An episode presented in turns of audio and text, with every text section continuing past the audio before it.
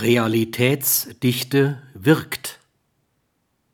Nur wenige Menschen mit definiertem Arbeitsbereich sind in der Lage, so miteinander zu agieren, dass ihre gemeinsame Arbeit zu einer größeren Realitätsdichte führt. Ein Team, das dem Mangel an ganzheitlichem Können und individueller Kreativität abhelfen soll, funktioniert bestenfalls bei unwichtigen Entscheidungsvorbereitungen, kaum aber dann, wenn es um die Existenzsicherung des Unternehmens geht. Also muss sich unsere Vorstellung vom Team ändern.